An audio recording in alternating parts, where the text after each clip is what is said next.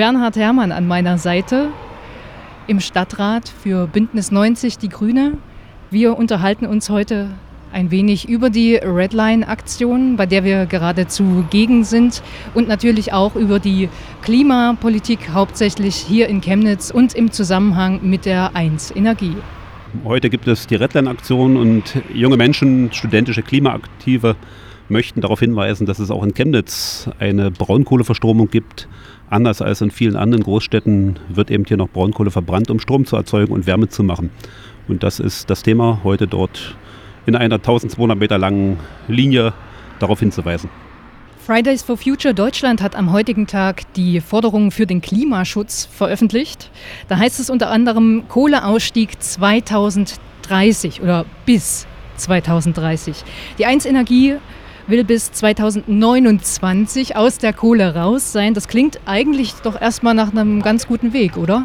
Also bis 2030 heißt ja, da ist auch das letzte Kohlekraftwerk, was vielleicht noch viel, viel neuer ist, als das Chemnitzer Kohlekraftwerk abzuschalten. Die 1 Energie beginnt ja immerhin schon 2023 mit der Abschaltung des ersten Blocks. Das ist vollkommen okay. Die jungen Menschen fordern heute, dass aber auch der zweite Block weit eher abgeschaltet wird, weil auch der stammt schon von 1988. Dort ist er in Betrieb genommen worden und der ist einfach ebenfalls schon technisch und moralisch verschlissen und erzeugt länger als nötig Kohlendioxid, das in der Atmosphäre abgeladen wird. Woran liegt das, dass der eine Block 23 abgeschalten werden soll und der andere 29 erst? Mangelt es im Moment noch an Alternativen bei der 1 Energie? Die Alternativen sind da und das hat auch die Studie der 1 Energie gut gezeigt.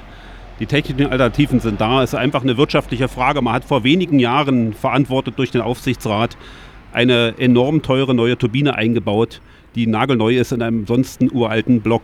Und das ist der einzige Grund, ein knallharter wirtschaftlicher Grund, der aber natürlich nicht überragend sein kann gegenüber den Klimaproblemen.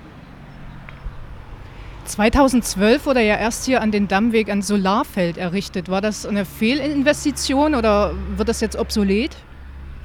Nein, das Solarfeld ist natürlich der Weg in die Zukunft und das Solarfeld ist ja auch nur versetzt worden, weil man hier jetzt die Gasmotorenkraftwerke auf dem Gelände des Solarfeldes aufstellt.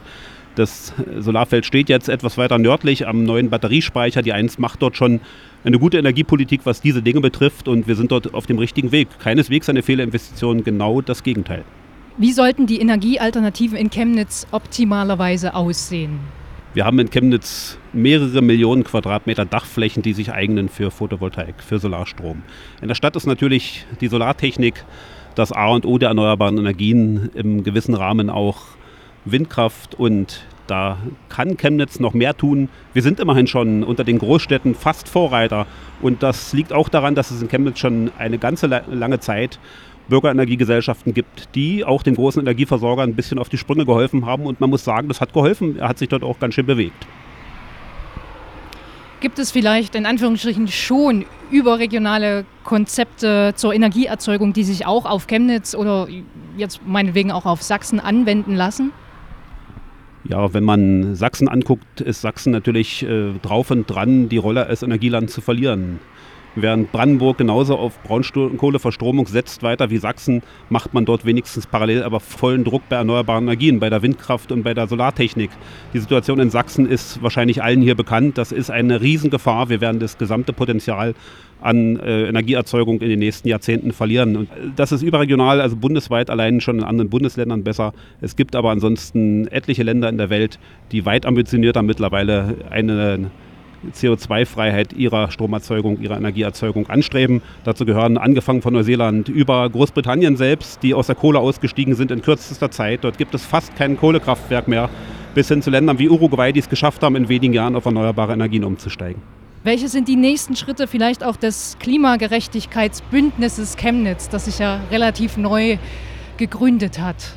Der Kohleausstieg ist der wichtigste Punkt, der jetzt zu erfüllen ist, aber dann muss es weitergehen. Auch Gas ist gerade mit dem Methanausstoß bei der Gewinnung des Gases in Sibirien, aber auch an anderen Gewinnungsstellen keineswegs klimaunschädlich.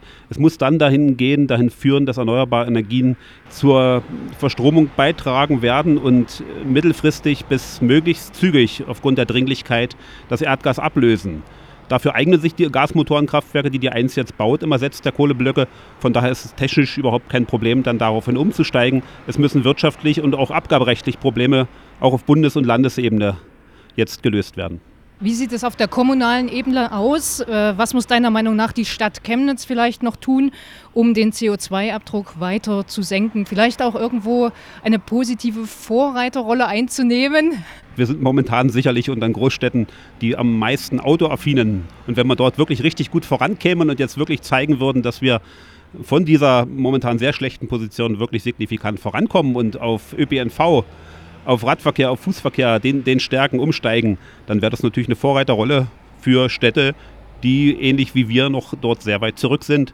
Aber auch natürlich, und da muss man sagen, dass äh, alle Achtung, die Stadt hat sich jetzt schon über einen ganz breit mitgetragenen Stadtratsbeschluss äh, entschieden, äh, bei kommunalen Pachtflächen, Landwirtschaftsflächen auf Herbizide sämtlicher Art zu verzichten.